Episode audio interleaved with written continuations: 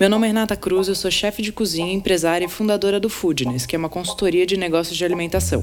E esse é o Foodness Talks, o podcast que trata de gestão e negócios da gastronomia. Cada semana vamos receber um convidado falando sobre um tema que ele domina. É um conteúdo feito por gente que empreende e passou ou passa pelas mesmas coisas que você, que tem ou está pensando em abrir um negócio. O Food Talks é um podcast para você que entende que gastronomia é muito mais que glamour. É sobre sangue, suor e boletos.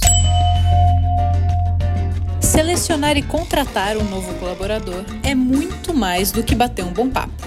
É preciso planejamento, disponibilidade de tempo e preparo.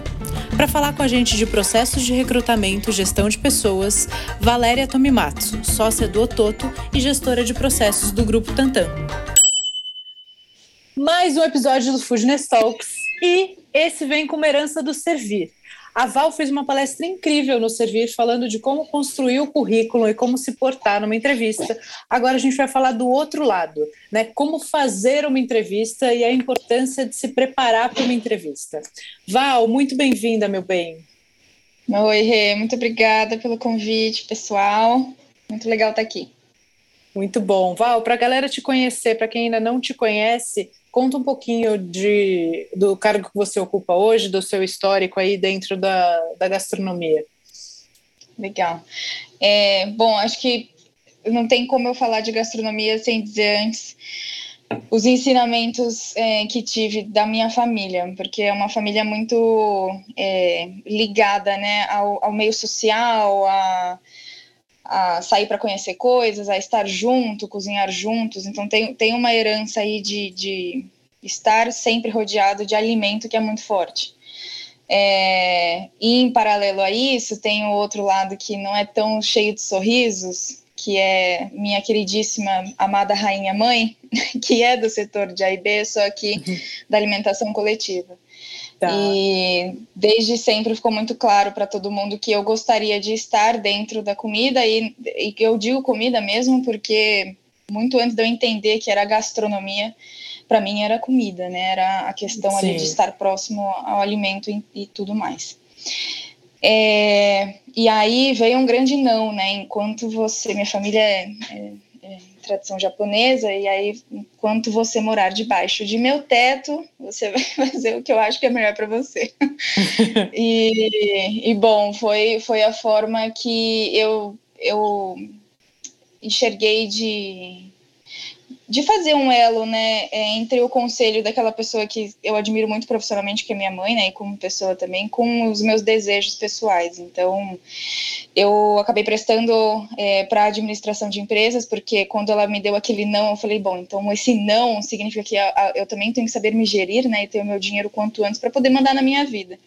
Sim. É, e, e aí fui trabalhar em multinacionais, em empresas grandes que realmente me abriram a cabeça para muita coisa do mundo corporativo é, e me situaram bastante, né, sobre algumas coisas que antes para mim eram muito lúdicas, né. É, tem a paixão, tem a tem né, emoção, os sonhos, mas tem também a realidade do mercado, né, a, o trato das pessoas quando está dentro do meio profissional, ele é diferente, né? Então, é, foi muito bom para mim, que era, uma, que era uma pessoa muito emotiva, saber separar o, o um pouco o pessoal emotivo do, do profissional e, e acho que, de certa forma, saber engajar os dois também, né? De uma forma bacana para mim e para quem fosse trabalhar comigo.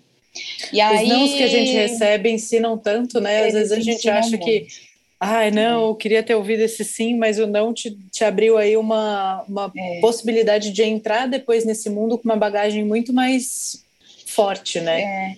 E, e, e, eu, eu é, brinco dentro de mim que esse não me fez economizar muita grana, porque os Sim. cursos de gastronomia, e para mim na época eu tinha 17 anos, eles não iam ser fáceis de, de, de pagar, né? Então, ao invés de eu, de eu economizar, ao invés de eu gastar muito né, com um curso de gastronomia, ele me fez economizar, porque eu fui atrás da minha renda própria e também porque é, trabalhava de segunda a sexta em, em multinacionais ou, ou, em consultorias, que aí depois afunilei né, para o segmento de AIB em consultorias é, específicas da área. É, mas de sábado e domingo eu trabalhava onde estava meu interesse. Então, trabalhei em peixaria, trabalhei em restaurante de, tradicional de comida japonesa, é, em açougue, padaria, onde eu conseguia bater na porta e falar: escuta, tem uma pessoa aqui, e muitas vezes era aquele esquema, né? Ah, sim, mas você não tem conhecimento nenhum, não tem remuneração, entra aí, vamos, vamos ver o que, que sai disso. Sim. Mas para mim foi muito bom, né? Foi, foi, foi uma coisa é, porque de um lado eu estava trabalhando com gente que realmente estava necessitando de, de um emprego, né, que era esses estágios de final de semana, é, pessoas que Sim. não necessariamente estavam ali por escolha, né, é, era realmente da cadência do dia a dia da vida, né, necessidade. E por outro lado, eu estava numa multinacional, então é, eu acho que isso de fato enterrou bem os meus pezinhos no chão para para não me deixar voar muito ou me tornar talvez é, algo que eu não quisesse ser, né? Então, de novo, era, era aí um, um momento de, de para mim, de, de, muito empoderamento pessoal. É, mas chegou um momento que a paixão estava gritando, e quem assistiu a palestra acho que deve ter dado um pouquinho de risada do currículo que eu montei para o Esquina, que foi o, o primeiro restaurante que eu falei, não, eu vou, eu vou tentar. E porque era um currículo muito apaixonado, né? Era um currículo uhum. de uma pessoa que falava assim: escuta, pelo amor de Deus, olhem para mim, né? Eu quero muito estar aí. E depois de fazer meu pezinho de meia e, enfim, conhecer algumas pessoas da área, eu sempre estava nos eventos, é, as, as, muitas palestras e eventos feitos pela EMB, eu estava lá, apesar de não fazer o curso de gastronomia, eu ia me enfiando na área da forma uhum. que dava.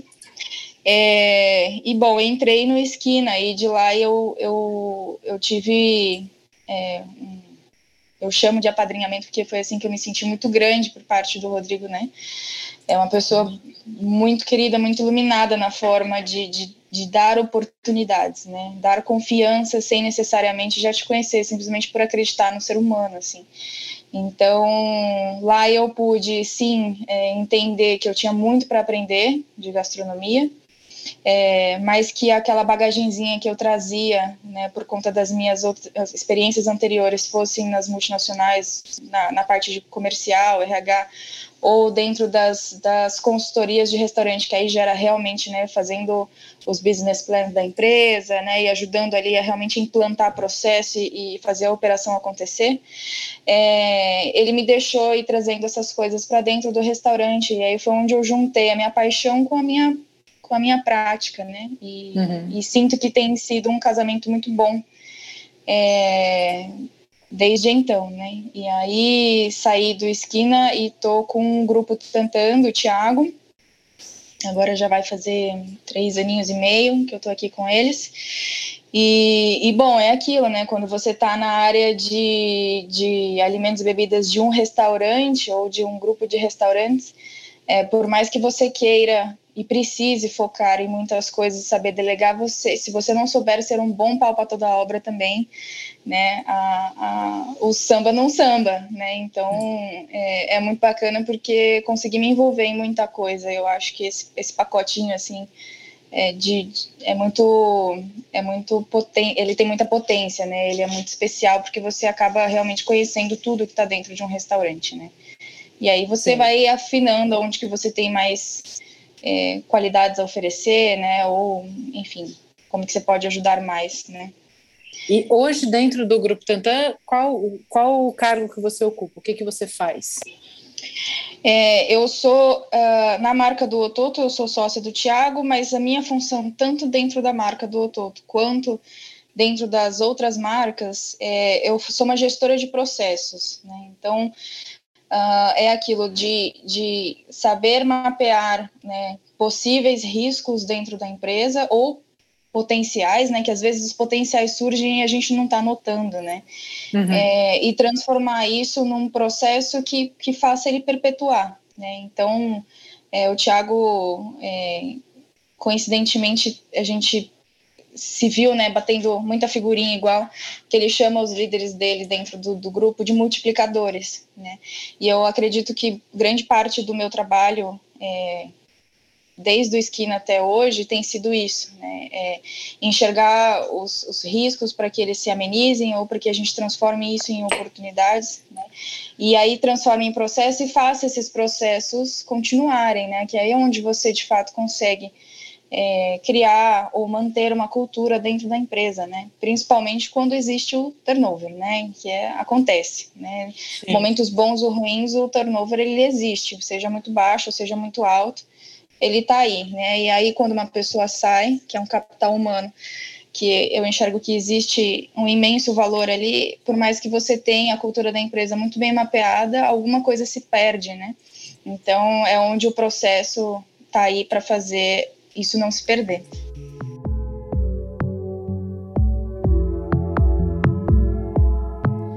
E você que não perde um episódio do nosso podcast, precisa conhecer o Foodness Core. O Core é a plataforma de assinatura do Foodness. Funciona como um Netflix. Você escolhe uma assinatura mensal ou anual e tem acesso a todos os nossos cursos e conteúdos, além de material para download, encontros online e ao vivo. O Foodness Core é a comunidade de troca, suporte e estudos para os empresários, gestores e donos de negócio do ramo de alimentação. Eu espero você no Core. Ah, e você que é ouvinte do nosso podcast, sempre tem benefício. Na hora de fazer seu cadastro, é só usar o cupom PODCAST para garantir um benefício especial.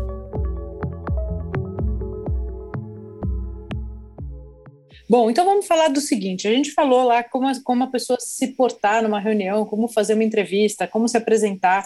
Agora vamos falar do outro lado, né? Vamos sentar do outro lado da mesa, Val, que é o lugar onde a gente está uh, sempre mesmo.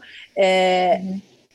Primeiro, falando de turnover, turnover é, é, quando a gente perde um colaborador, né? Seja porque uhum. a gente precisou desligá-lo ou porque é, a pessoa pediu para sair. Então, a gente tem esse giro de pessoas, e isso é um processo muito caro dentro da operação, né? Porque não uhum. só o, o, contratar, os custos é, de, de, desligamento, o custo de recontratação, mas de tempo, de processo seletivo, de encontrar uma pessoa que tenha é, os mesmos valores da empresa, de uhum. treinamento. Então, é, você acha que contratar certo é o primeiro passo para diminuir turnover ou para controlar turnover? Olha, Rê, eu é, por, por muito tempo eu acho que eu teria respondido sim de bate-pronto. É, uhum. Mas eu acho que antes da contratação certa, é, o planejamento da vaga ele tem que ser muito assertivo. Né? Então não adianta você fazer um, uma, uma contratação muito bacana que você sentiu que né, rolou até uma sinergia com o candidato, se você não fez um planejamento de vaga muito bom, e aí em algum momento isso pode se tornar aí alguma ruptura de, de do que foi combinado, né, na, na, na entrevista ou na contratação. Então, é, eu sou eu, toda vez que eu sento para conversar com os líderes ou com o Tiago, né, que a gente precisa fazer uma abertura de vagas, ok, a gente pode até fazer as publicações, né, para as vagas específicas, mas enquanto isso está acontecendo, essas vagas estão sendo publicadas, a gente está sentando, né? E, pessoal, vamos conversar sobre a vaga, né? O que, que é planejar a vaga, né? O que, que a gente espera do candidato em relação a essa vaga, principalmente no, no médio e longo prazo, né? Porque você planejar o curto prazo, eu acho que está muito mais voltado ao treinamento dele. Mas é, depois desse curto prazo é que começam a, a aparecer, né, de fato, é, as características, né, do que você precisava ou não daquele candidato, né. Então, quando eu penso em planejamento de vaga, eu penso muito sobre é, três pontos principais, né, é, o que eu preciso daquele para aquela vaga, não do candidato específico, sem falar de pessoa, mas para a vaga em si o que eu preciso de conhecimento, de habilidade e de atitude, né? Então, conhecimento que é o saber, é o que eu, eu preciso que a pessoa saiba, é, se isso já existe um pré-requisito, né? Tem vagas que existem pré-requisitos. É, e aí é onde eu vou planejar se aquela vaga ele tem que me provar uma habilidade, é onde a gente estabelece se aquela pessoa vai passar por um teste prático, sejam nas áreas de serviço ou de cozinha, ou se são cargos mais administrativo, se ela vai fazer um, um, teste de uma planilha de um Excel, né, usabilidade aí da, da internet, do computador, né, e aí a atitude é o que eu espero, porque de fato a atitude a gente vai, a gente pode até ver algumas coisas, né, durante a entrevista em si, o teste, mas uhum. a atitude é um, é um, são os atributos pessoais que, que eu quero enxergar a, durante o período que ela vai estar comigo, né, que é a tal da que vai acompanhar a consistência daquele candidato. Então, eu enxergo que se eu não tiver isso muito bem definido dentro da minha cabeça, esse perfil ele pode tomar N caminhos dentro da empresa, porque eu não estou com aquela vaga muito estabelecida do que eu preciso, né? Sim. Então, é, eu sou uma, uma grande apostadora em planejar de verdade a vaga antes de começar a fazer a, a atração dos candidatos, né, e, os, e as entrevistas. Tá. Então, a primeira coisa é entender o que, que você precisa para aquela vaga, né? Dividindo em habilidades técnicas, é, em habilidades profissionais ali e atitude. Né? Necessidades uhum. técnicas, habilidade e atitude, certo? Depois disso, uhum. um descritivo de cargo, Val, Sim, com certeza. Eu acho que o descritivo de cargo ele, uh, ele, ele acaba partindo um pouco desses três pontos, né? Uhum. É, e ele vai ajudar também se você é uma empresa que conta aí com alguma plataforma de recrutamento e seleção, é uma boa forma de você não, não ter nenhum ruído aí de comunicação entre o que você empresa espera que aquela empresa terceirizada publique, né, e recruta suas vagas, né? Tem as empresas que já, já são grupos de restaurantes, que têm mais de duas, três unidades, provavelmente contem aí ou com um setor de RH muito, um pouco mais estruturado, né, é, que vai ter uma pessoa específica, né, é, do departamento pessoal e que ajude no recrutamento e seleção, ou vai contar com uma empresa terceirizada é, de fora, né, para fazer é, parte desse recrutamento, pelo menos a seleção de currículos, que é uma coisa hoje que é muito onerosa, né, se você uhum. pega um, uma pessoa de dentro do seu grupo para fazer isso, essa pessoa vai gastar um bom tempo ali, porque ela precisa prestar atenção nessa seleção de vagas. Então, o descritivo de vaga, com certeza, ele é um, um bom comunicador do que você está é, tá, tá ofertando né, para o mercado em relação à vaga. Sim. E aí, com essas duas coisas, né? Você planejou a vaga, você fez o descritivo de cargo, você com, essas, com, com essa base vai conseguir também fazer um descritivo de vaga para explicar para o mercado que você está buscando muito mais assertivo, né?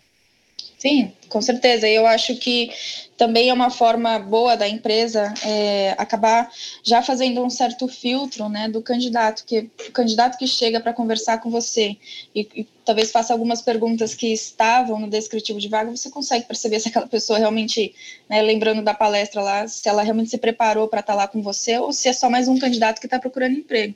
Não necessariamente é algo 100% ruim, né? É, a, necessidade também, às vezes, é um, é um grande potencializador de, de boas atitudes, né, dentro do trabalho, porque aquela pessoa necessita do trabalho, mas na entrevista você vai conseguir é, é, sentir se essa pessoa leu, prestou atenção no descritivo, né, e se ela vai fazer perguntas em cima disso.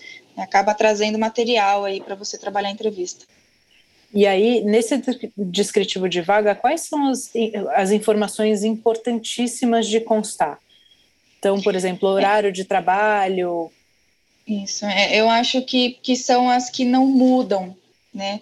Para mim, o, descri é, o, descritivo de vaga é algo que não vai é, mudar, ou que ele vai mostrar já as mudanças para quando aquela pessoa estar dentro do, do grupo, né? Então, é, o horário é uma coisa que eu, eu friso muito porque eu sinto, né, que nos últimos anos aí as pessoas vêm trazendo um pouco mais de resistência, né, a horários noturnos de trabalho ou a horários de dobra. Então, é, o que não, o que é indiscutível, né, para você fazer parte dessa vaga é você estar à disposição para x horário. Né? Isso é uma coisa que, que, não, que não abre. É, se isso é uma coisa que você realmente precisa, que é assim que funciona na sua empresa, é, então que não muda desde do, do, do da, da, entrevista quando aquele, aquela pessoa vai estar trabalhando com você. Então, o que é imutável, né? Então, horário para mim é algo que eu não posso abrir mão. Se você vai fazer parte da minha, do meu recrutamento e seleção, você precisa estar disponível para dobra ou para trabalhar de noite, é, ou estar à disposição para eventos, né? Que aí vai sair, vai ser o oposto ao seu horário de trabalho. Então, isso é uma coisa que é, para mim é super importante estar no descritivo.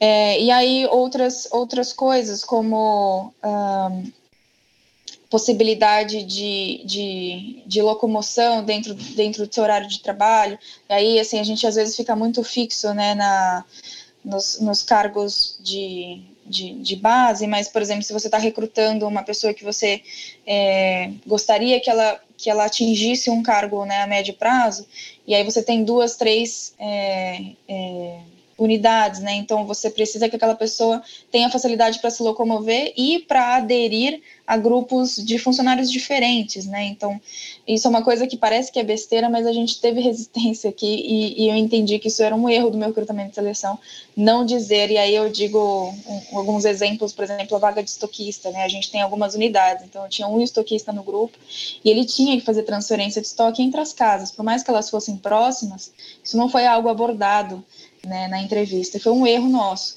Né? Então, sim, sim isso, eu acho, acredito que isso, isso é uma, uma coisa muito importante para ser dito se vai de fato acontecer dentro do, do escopo de trabalho daquela pessoa. É, e aí, se você é uma cozinha que também faz eventos fora, né, isso também pode ser é, bem mapeado. Se é uma pessoa que, porque evento, é, eu sei que a adrenalina de um restaurante já é alta, mas a adrenalina num evento é maior ainda, né? Nossa então, senhora. isso também é um, é, então, isso é uma coisa que também é, acredito que tem que ser dito no descritivo do cargo, né? Estar à disposição para eventos externos. A pessoa que talvez esteja começando na área, talvez ela não sinta a informação, o que isso significa, mas se ela já vem, se ela já é da área, ela vai entender claramente o que isso significa, né? É, talvez a faixa salarial, né? É, muitas vezes eu vejo que algumas empresas não colocam a faixa salarial para tentar ver tudo que aparece de currículo.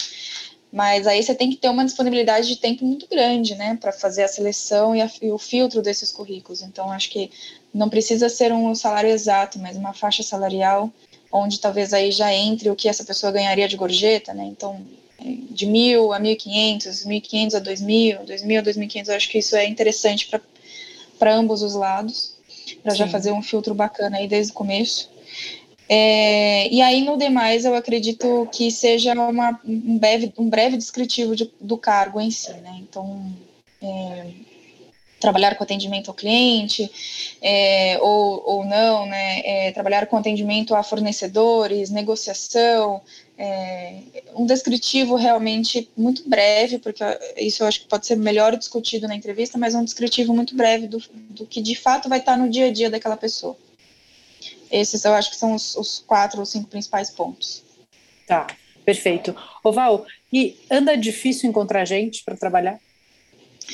Olha, eu acho que todo mundo é um, é um mercado. É, o legal desse nosso mercado é que as, todo mundo troca muita informação e muita figurinha, né? Então, uhum. é, eu até me sinto, como, como gestora do grupo, eu até me sinto bastante é, abraçada nas minhas dificuldades atuais, porque vejo que não, não é somente aqui ou só no bairro, né? Tá, a, a gente está vivendo um momento muito diferente agora, né?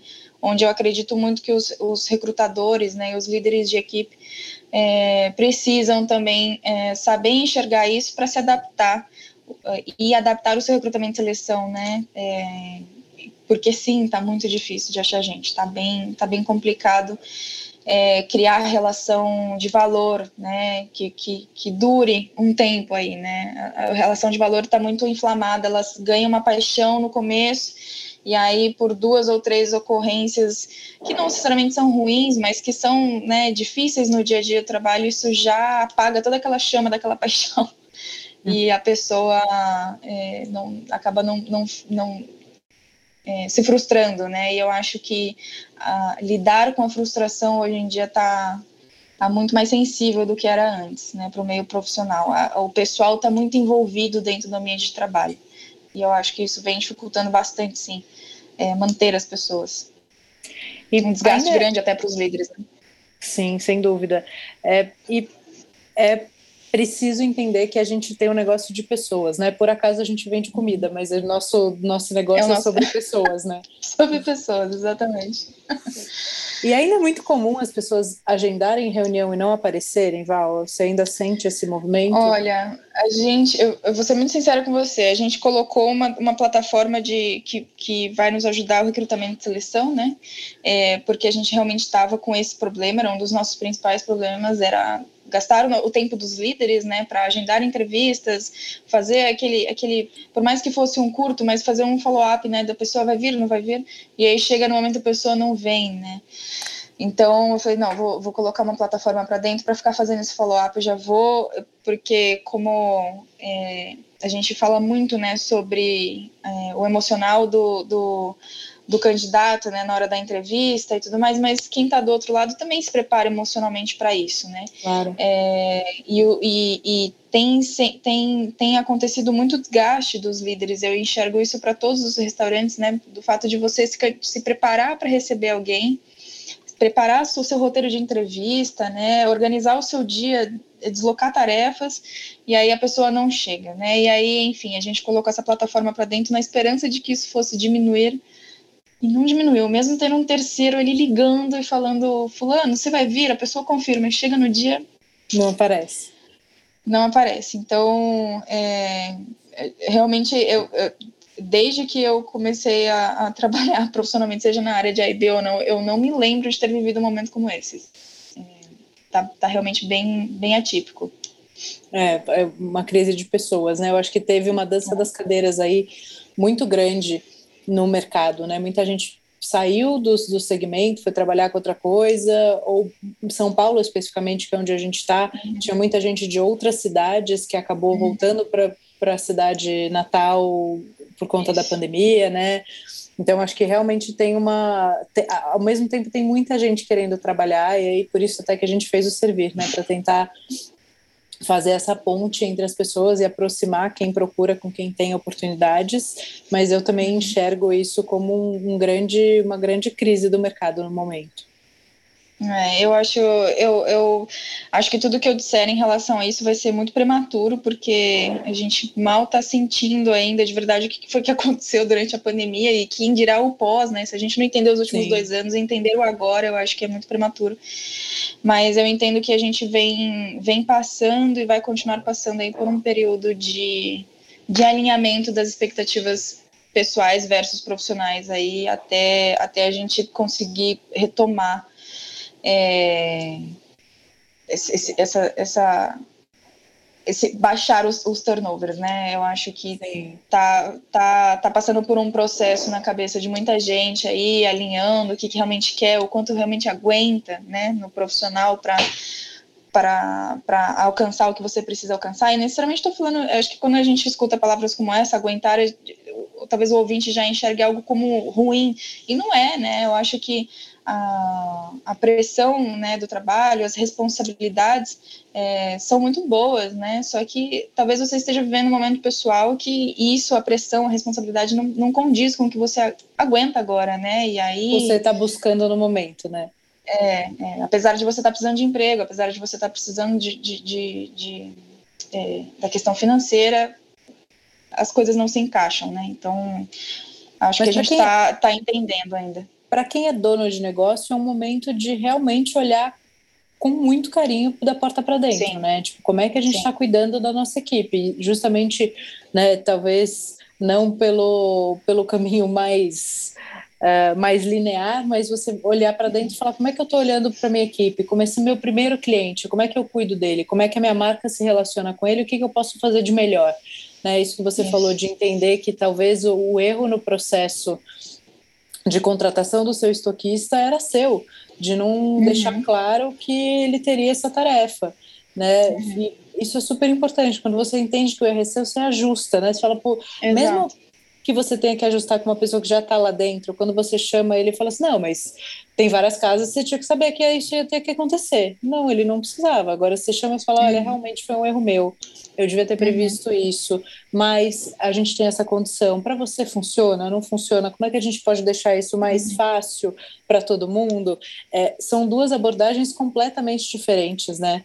Sim, exato. E, e o que é, venho conversando muito aqui é sobre o recrutamento interno. Né? É, às vezes a gente enxerga uh, que o recrutamento ele é só externo quando abre-se uma vaga, né? E, e aí uh, a gente é, porque a vontade às vezes de trazer sangue novo, novas ideias, né? Ela é tão grande uhum. que talvez você precisa realmente é chamar a tua equipe, é, que sejam seus líderes, né?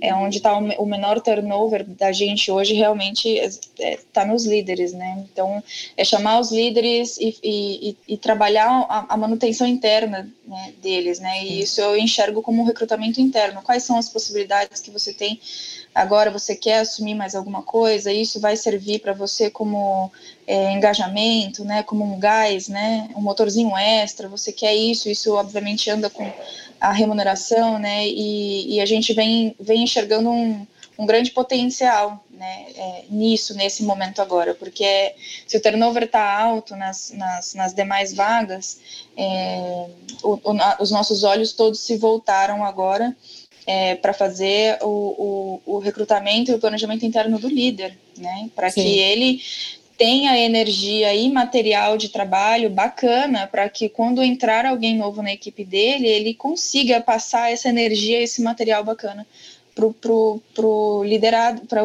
a pessoa que vai estar tá ali trabalhando com ele, né? É, não adianta nada trazer sangue novo se quem está dentro da empresa está meio saturado ou não está né, acompanhando ali a cabeça do dono, né?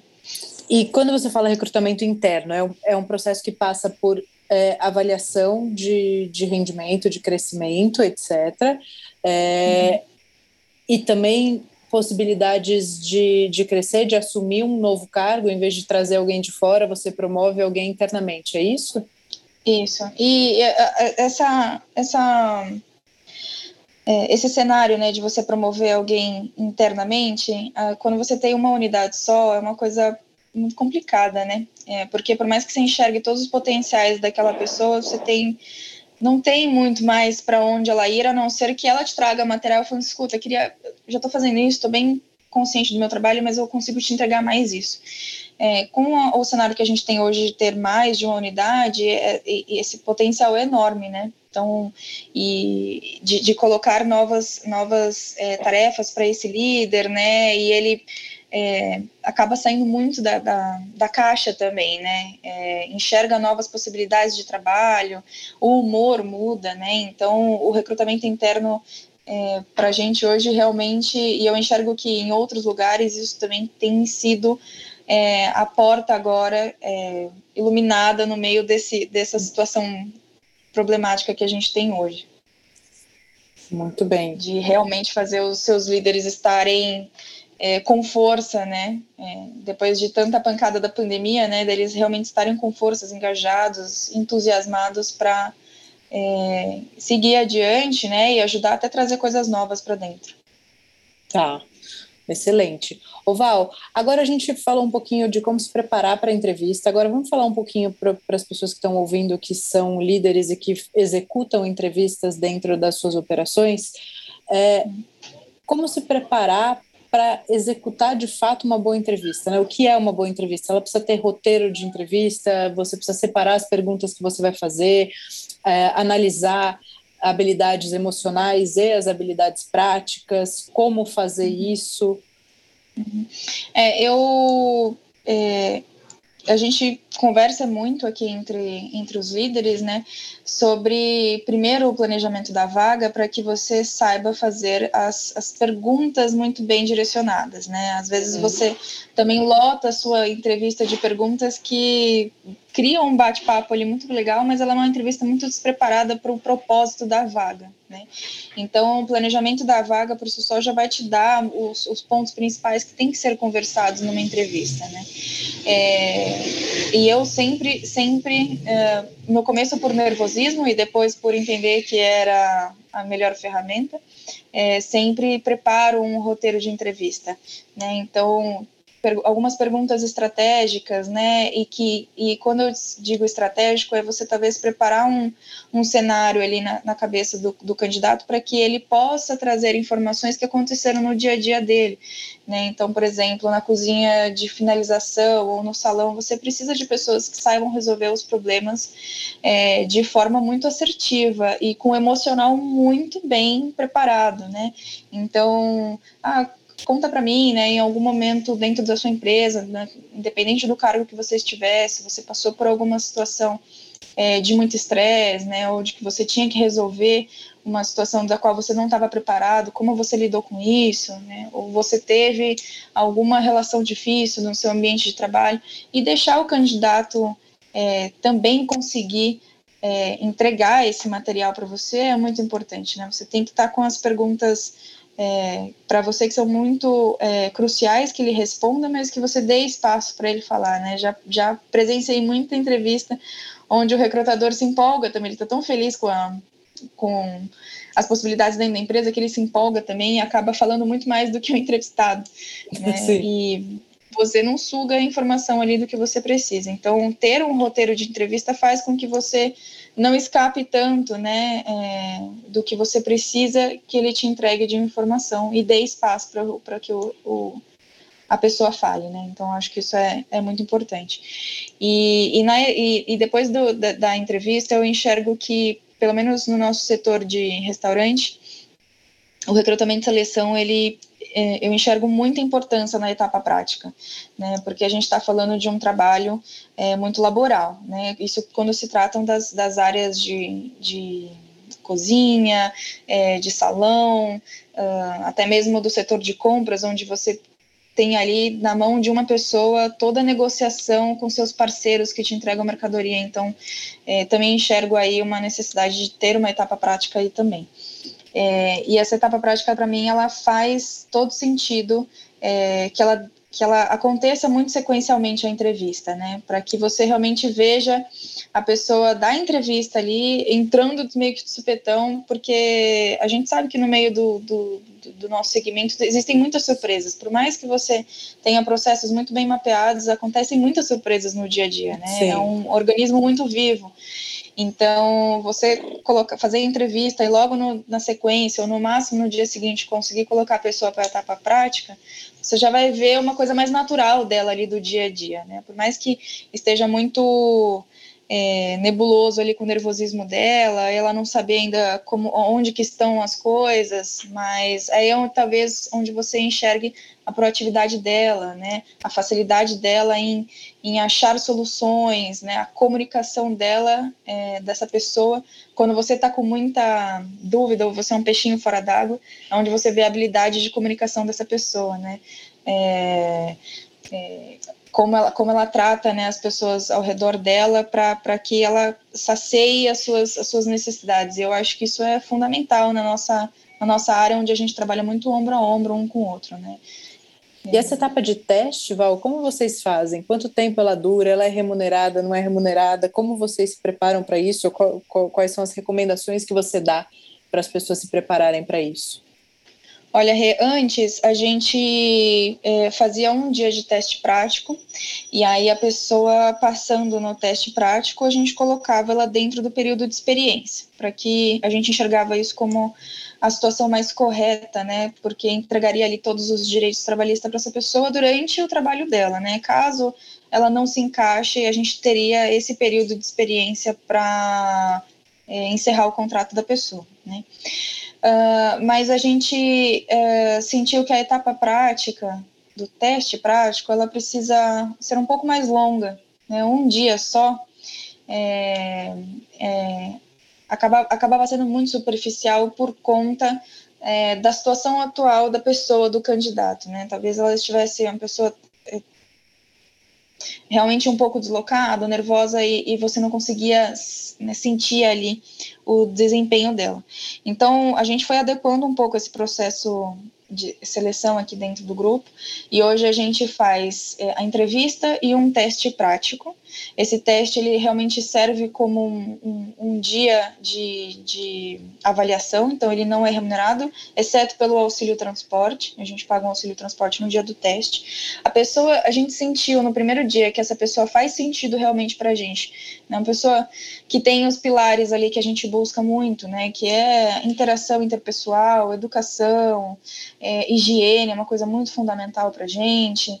É, ela tem esses pilares, então beleza, gente, vamos colocá-la para mais alguns dias de teste. Aí a gente marca uma agendinha de três dias até uma semana de teste prático, onde ela é remunerada por isso. Né? Tá. É, ela faz ali uma, uma carga um pouco, um pouco mais reduzida, né? não vai necessariamente até o fecha do restaurante. É, passando nessa etapa, aí sim a gente coloca essa pessoa para dentro do período de experiência já com com carteira assinada e tudo mais. E a gente sentiu que isso foi muito bom, inclusive para os candidatos. É, eu faço tanto, gente, nós fazemos, né, tanto as entrevistas de feedback, de, é, conforme o período da pessoa vai passando, né, com a gente, e quando a pessoa, é, por alguma razão, decidiu se desligar ou a empresa decidiu desligar, também faço uma entrevista de desligamento. Né? E tanto na entrevista de desligamento eu senti que teve, tiveram, tivemos muitas pessoas que decidiram sair, como você mesmo mencionou, por, por serem de outros estados, outras cidades, e realmente estavam querendo voltar ali para o seu berço, né? Não era uma questão com a empresa em si, né? E muitas pessoas, eu escutei de muitas pessoas o fato de tipo, olha, aquele período de teste para mim foi muito bom, porque quando eu entrei, decidi de fato entrar na empresa e aceitar a vaga, eu já estava me sentindo é, um pouco mais preparada para atender as expectativas de vocês e conseguir sentir de fato o que, que era a empresa, né? E entrei com um senso de responsabilidade maior. Então, rece recebi feedbacks até de, deste, desta etapa do processo até no desligamento. Então, sentimos que foi uma coisa muito proveitosa né, para ser um pouco mais assertivo na hora de selecionar a pessoa.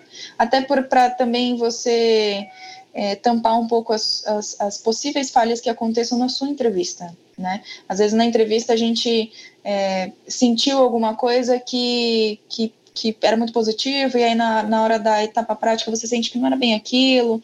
Né? Então, é uma falha do, do, do, processo de seleção da entrevista, né? que você consegue diminuir ele tendo uma etapa prática um pouquinho mais longa. Sim, perfeito. O Val, e essa coisa da, das habilidades práticas e emocionais, né? Porque às vezes a pessoa tem. O, o Danny Meyer fala muito disso. Ele fala que uma pessoa, se ela não tem as habilidades emocionais, ela nunca vai ser 100%, né? E que as, as práticas você ensina. Né? Agora que as emocionais, ou ela vem com a pessoa, ou a pessoa está disposta a mudar e a crescer. É, como, como é que você separa isso dentro das avaliações ou dentro dos critérios de entrevista? O que, que é importante? Ou quais as perguntas que te ajudam a entender ou aprofundar nessas habilidades emocionais?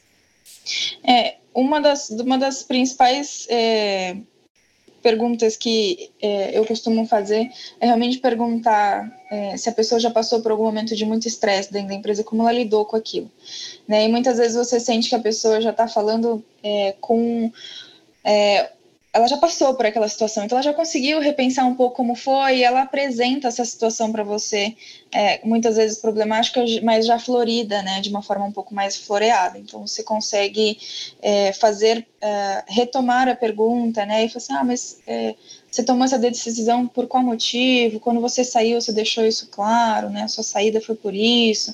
Porque se a pessoa está fazendo entrevista com você porque ela se desligou de uma empresa, né? E essa, esse desligamento anterior, ele pode te fornecer muita, é, muita matéria, né? Sobre a questão do emocional da pessoa. Né?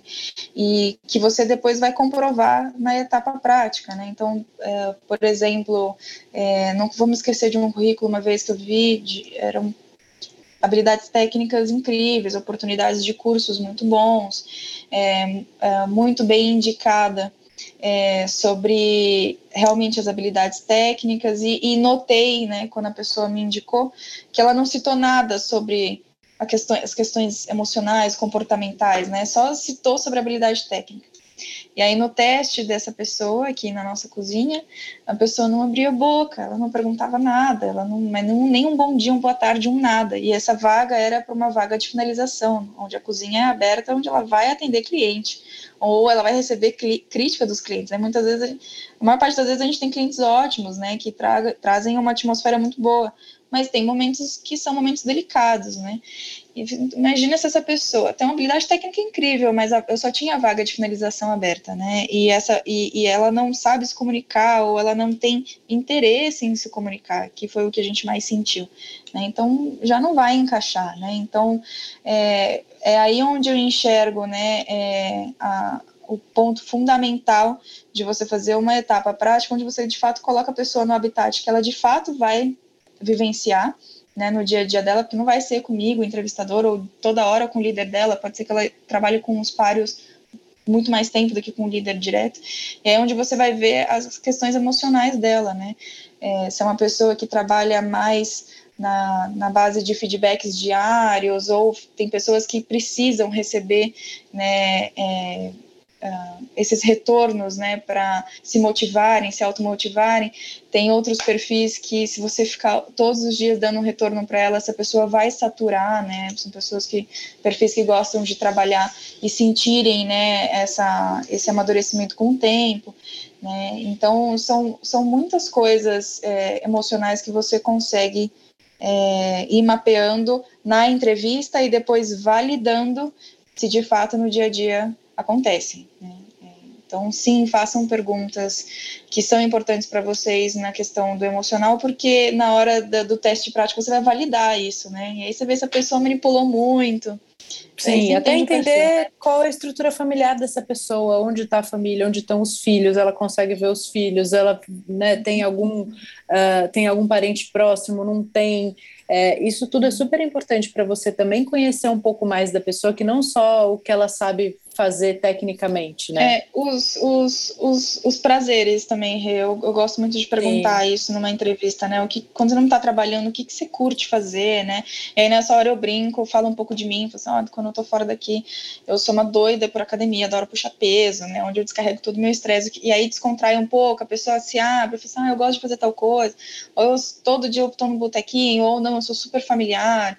Né? Você, vai, você vai tirando informação disso, né? Então não é realmente só a questão técnica, né? Eu gosto muito de perguntar para as pessoas que estão estudando ainda como elas estão tratando, né, esse período de estudo, né? Você está só estudando? Ah, não, eu decidi não trabalhar porque eu quero me focar nos estudos. Isso fornece um pouco de informação para você, né?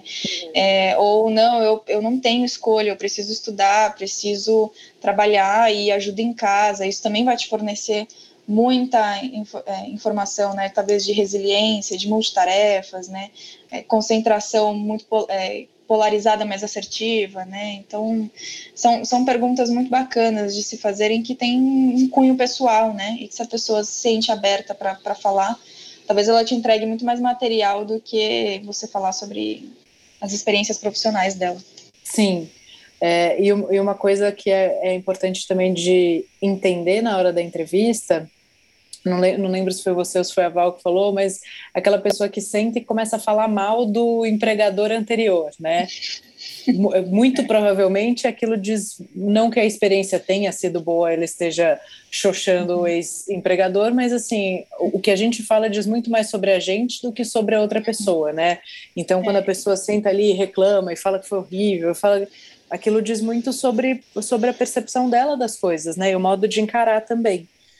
Sim. E vou te falar, Rê, que eu tive é, duas pessoas que na entrevista, eu não me esqueço delas até hoje, porque elas decidiram abrir é, uma questão delicada, que foi o motivo delas terem saído da empresa, mas elas apresentaram de uma forma tão madura, né, do sentido, eu não queria. É, tinha, tinha aquela escolha para mim, eu não queria e não saberia na época com a maturidade que eu tinha de lidar com aquele problema, mas eu tentei fazer da melhor forma possível, mantive o contato com essa empresa até hoje, é, mas achei melhor é, é, encerrar o ciclo do que. E aí, isso também diz sobre, muito sobre aquelas, aquelas perfis que, mesmo estando muito ruim, continuam, continuam, continuam fazendo um trabalho bem ruim até você mandar embora, né? Então, eu sou muito mais defensora dos perfis que assumem os, os erros que, que assumiram, As que isso faz parte. Né? As responsabilidades e decidem sair e partir para uma próxima, mas fazem isso de uma forma muito respeituosa, né? Então, é, foram dois perfis que, que realmente me chamaram muita atenção e que comprovaram, né, essa, essa, esse entendimento de uma relação embasada com respeito, né, acima de tudo, é, durante todo o período que trabalharam com a gente. Então, é, são, são informações muito bacanas de você conseguir extrair de uma entrevista e ouvir, Sim. né? Ser um bom ouvinte, né? E analisar o que você escuta. Sim, isso é, isso é fundamental, né? E fazer também entrevista com tempo, né? Se, se preparar para aquilo, porque de fato, quando você começa a fazer uma entrevista e aí toca seu telefone, as pessoas te interrompem, você levanta para ver alguma coisa, é, você não está dando a, a, atenção necessária que aquele momento precisa nem o respeito àquela pessoa, né? Então, o, o, caminho inverso também é a gente fala da pessoa que falta, mas a gente também precisa estar tá preparado para naquele momento estar tá 100% ali presente, né? Para realizar Exato. a entrevista e, e, conseguir resultados assertivos e, e promissores para essa parceria. Uhum, exatamente. É, muitas vezes o que a gente acaba fazendo é para determinadas vagas que precisam, que a gente sabe que essa pessoa, que essa vaga, esse candidato, ele vai ter que se reportar a muitas pessoas. É, o que a gente faz é um líder faz uma entrevista e no teste prático outro acompanha, para justamente ver como que essa pessoa é, consegue se adequar aí a perfis diferentes, co co fazendo cobranças a ela, né? Então, é, é, é eu acho que são tem N formas de você afinar muito bem o seu processo de seleção, mas ele só vai ser afinado se você não tem um departamento de RH, né, que, que, que é estudado e que está se dedicando somente a isso o tempo inteiro, e você conta mais com seus líderes, acho que faz parte, né, a, as, as mudanças, né, ao longo do, da, das suas etapas, porque você realmente vai entendendo como que é, você consegue extrair melhores resultados, né, e um dos maiores resultados que a gente conseguiu é, extrair, acho que ao longo desse tempo, é quando a gente vai fazer entrevista, a gente vai fazer entrevista, que é o que você está falando. Uhum. A gente vai fazer a entrevista. A gente precisa que essa entrevista seja muito bem feita para valorizar o nosso tempo, valorizar o tempo do outro e tentar é, minimizar esse processo que é muito longo, né, de um, de um recrutamento de seleção. O Val, e você falou, a gente vai fazer entrevista, né? Isso é super importante. Você gosta e prefere marcar várias entrevistas no mesmo dia e as pessoas vêm na sequência, ou você intercala com outras tarefas? Não, eu, eu sinto que, e aí parece que os nossos líderes aqui temos cabeças parecidas, o nosso cérebro saturam. É, é uma troca de, de, de, energia muito grande, né? Você está muito atento ali. Então, infelizmente, a gente não consegue intercalar com várias atividades porque o dia acaba não se encaixando. Mas a gente é, entrevista no máximo três pessoas por dia, assim.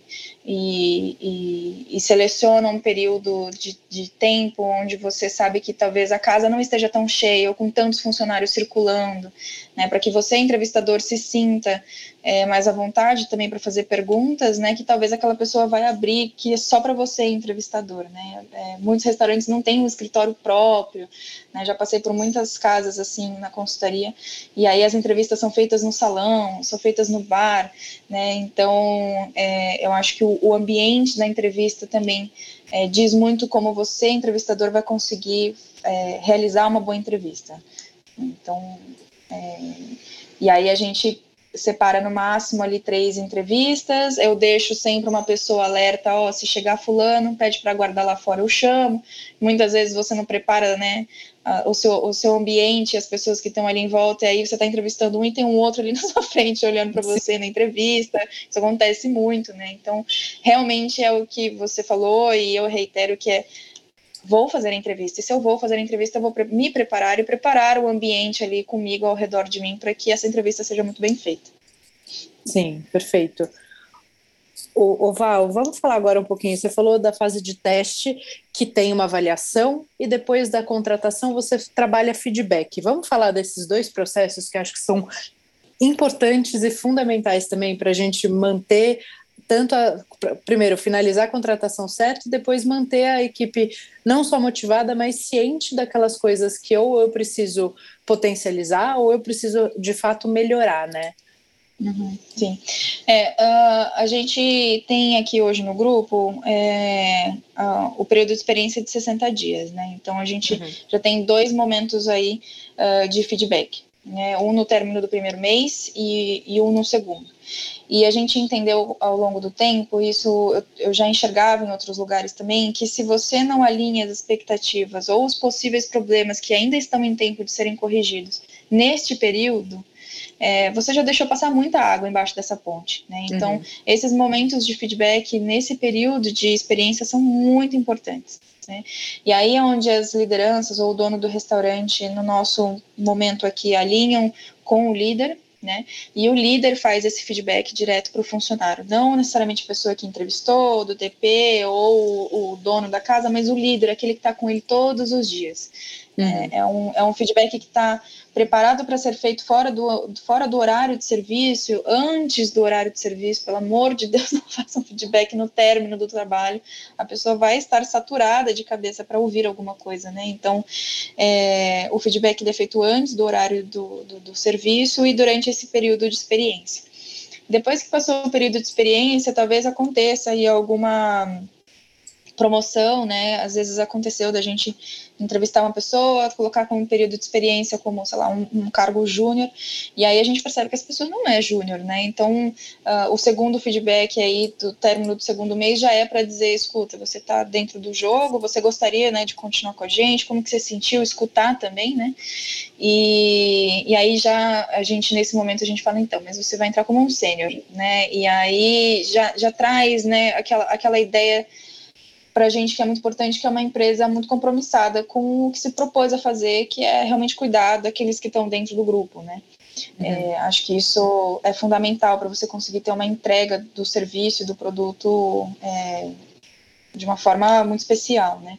E, e aí depois de três meses um, um novo feedback, é, e aí depois isso começa a se espaçar um pouco mais, porque o dia a dia já está muito mais ali é, próximo do seu líder, né? Os feedbacks às vezes são muito pequenininhos, curtos do, ao longo da operação, um toque, né? Um, um aconselhamento.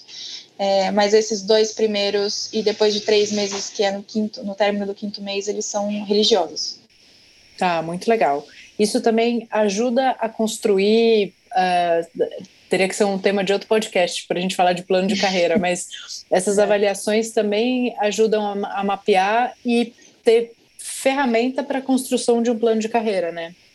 Muito, porque uh, eu, eu, acredito que, assim como existem as possibilidades da empresa ter mudado algum planejamento no meio desse caminho, existem, as, às vezes, uh, o próprio trabalhador ali percebeu que ele tinha uma habilidade ali dentro daquele, daquele trabalho que a gente propôs para ele, que ele poderia colaborar muito melhor é, se fizesse de outra forma, né? Às vezes a gente recruta a pessoa como cozinheiro de finalização, por exemplo, e ele se descobre um mega cozinheiro de produção, é uma pessoa muito organizada de volume, né? E que isso é muito importante, acredito, para os restaurantes você ter uma pessoa muito boa na produção, se você é uma cozinha que tem muito giro de estoque, né? Outros exemplos, por exemplo, a gente é, tem um, uma pessoa que trabalha como é, atendimento, mas a gente percebe uma habilidade gigantesca daquela pessoa em trabalhar é, com a recepção da casa, né? A, porque é na recepção da casa onde os, os problemas mais imediatos e os estresses acontecem, porque os clientes querem entrar, não querem aguardar. No caso do Tantan, a gente tem uma filhinha, né? famosa, né? Todo mundo que vem no Tantan às vezes pega uma fila. Então Sim. você precisa de uma pessoa na porta ali muito bem preparada emocionalmente, né, para lidar com os, as situações de estresse dos clientes e saber resolvê-los. E, e, já aconteceu da gente ter gente no salão que acaba indo para para fazer esse atendimento de porta porque tem um traquejo emocional gigantesco para agradar o cliente estressado, né? Então, é, esses feedbacks eles são realmente muito importantes porque é onde você equaliza o que foi avaliado, o que foi planejado versus uh, alguma surpresinha bacana que tenha acontecido no meio do caminho que cabe essa mudança para a empresa, né? Precisa caber para o momento da empresa, mas às vezes cabe e aí é muito vantajoso. E se você não fez esse feedback, você perdeu o time, né? Sim, se você não abre também essa essa comunicação com a equipe, às vezes a pessoa que trabalhava na cozinha, sonho dela é trabalhar no salão. Se você não tem essa proximidade, pode ser que você nunca saiba disso, e aí ela vai mudar de, de lugar, né, mudar de emprego para realizar esse, esse sonho ou passar por esse desafio.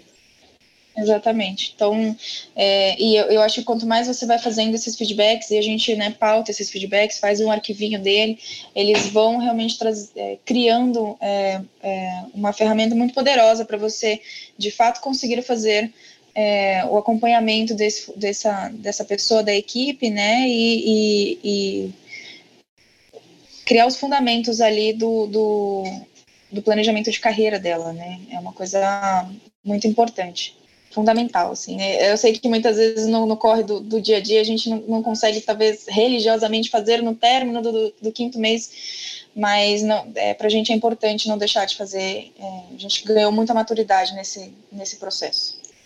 E com certeza também isso dá um nível de segurança para quem está trabalhando dentro da empresa é muito grande, né? A, a, pessoa sente que a empresa é organizada, que tem processos, que tem controles, que estão olhando ali para ele, que não é mais um jogado ali para fazer alguma coisa, né? É, exatamente. E muitas vezes esses, esses feedbacks acabam trazendo muito material também para a gente, viu, Rê, para criar os treinamentos, né? Às vezes vem uns insights muito legais nesses, nesses feedbacks com os funcionários, quando a gente dá a, a, a abertura, né, para que eles falem o que acharam, né?